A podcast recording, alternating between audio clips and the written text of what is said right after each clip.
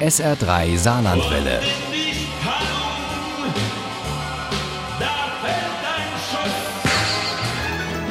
Der Krimi-Tipp.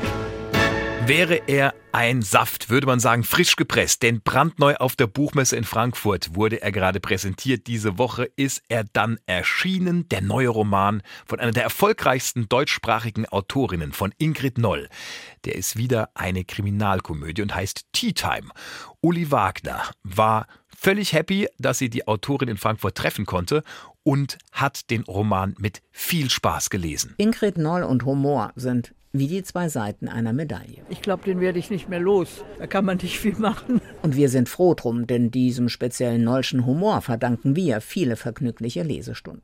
Nun hat sie also eine neuen, die Grande Dame der deutschen Kriminalkomödie. Und auch in Tea Time geht es ein bisschen um Kräuter und Arzneien und vor allem um Frauen, die alle ein bisschen spinnen, eine kleine Macke haben und deswegen den äh, Club der Spinnerinnen gründen. Wie zum Beispiel Nina, die Ich-Erzählerin. Die wohnt am Weinheimer Marktplatz, ist Apothekenhelferin und kann nur einschlafen, wenn sie sich ganz eng wie in einen Kokon einmummelt. Außerdem fotografiert sie gerne hässliche kleine Kräuter, die am Wegesrand dahin vegetieren. Ninas engste Freundin ist Franziska, die Schulsekretärin. Beide kennen sich seit ihrer Schulzeit und wohnen inzwischen sogar im selben Haus am Weinheimer Marktplatz. Sie kämmt die Franzen von Teppichen und zwar nicht nur bei sich zu Hause, sondern auch in Schlössern und Museen. Sie kann nicht anders. Hinzu kommen zwei Lehrerinnen aus Franzis Schule, eine Büroangestellte und eine Kassiererin. Nach und nach kommen zu den Clubabenden auch Ausflüge, immer von einer anderen organisiert. Sehr oft in die freie Natur, was Nina besonders freut, denn dann kann sie Kräuter fotografieren.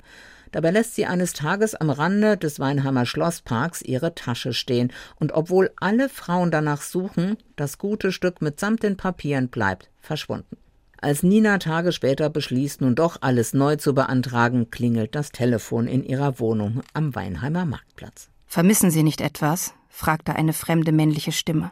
Natürlich kriegen Sie einen anständigen Finderlohn, versprach ich. Wie und wann kann ich denn meine Handtasche zurückbekommen? Nur mit persönlicher Abholung in Mannheim, heißt es. Und so beschließen Nina und Franzi, dorthin zu fahren. Franzi will eine Freundin besuchen und Nina will dazustoßen, sobald sie ihre Tasche wieder hat. Doch das gestaltet sich schwieriger als gedacht. Der Typ ist nämlich nicht nur ungepflegt und unsympathisch, sondern auch noch voll alkoholisiert und will Nina an die Wäsche. Nach einem ohrenbetäubenden Gepolter war es plötzlich ganz still und schon nach den ersten Schrecksekunden erfüllte mich ein Gefühl grenzenloser Schadenfreude. Ich hatte ihn besiegt. Dieses Gefühl hält allerdings nicht lange. Die Tasche ist nirgends zu finden und nun liegt da ein Schwerverletzter oder vielleicht sogar Toter und überall sind Spuren von Nina, die völlig aufgelöst nach Franzi ruft. Und weil Tea Time eine Kriminalkomödie und kein Thriller ist, findet Franzi nicht nur Ninas Handtasche, sondern zerstört auch noch das Handy des Mannes, der wohl Andreas Hase heißt, wie Nina bei ihrer verzweifelten Suche in der verdreckten Wohnung zufällig herausgefunden hat. Nur das Clubtreffen am Wochenende verspricht Ablenkung. Diesmal hat Jelena die Kinder dabei, was eigentlich ein Tabu ist. Ich konnte die Buben ja nicht unbeaufsichtigt zu Hause lassen. Ich nehme an, Andreas ist mal wieder versackt. Und weil auch Frauen mit Macken, die einen Club der Spinnerinnen gegründet haben, zumindest einen Hauch von Gewissen haben, horcht Nina auf, als sie Andreas hört. Ein Schauer läuft ihr über den Rücken, und weil ihr gerade keine Geschichte drumrum einfällt, fragt sie Jelena unverblümt, wie der Vater ihrer Kinder denn mit Familiennamen heißt. Früher fand ich es witzig, weil er sagen konnte, mein Name ist Hase. Aber schaut doch mal nach oben. Die Wolke über mir sieht aus wie ein Totenkopf mit zwei Röhrenknochen. Das ist ein böses Vorzeichen. Diese Kriminalkomödie ist keineswegs nur etwas für Spinnerinnen. Tea Time beschert allen, die sich zu ihren Macken bekennen und den Humor nicht verloren haben, eine wunderbare Auszeit. Und genau dafür sind Bücher ja auch da. Tea Time von Ingrid Noll ist bei Diogenes erschienen.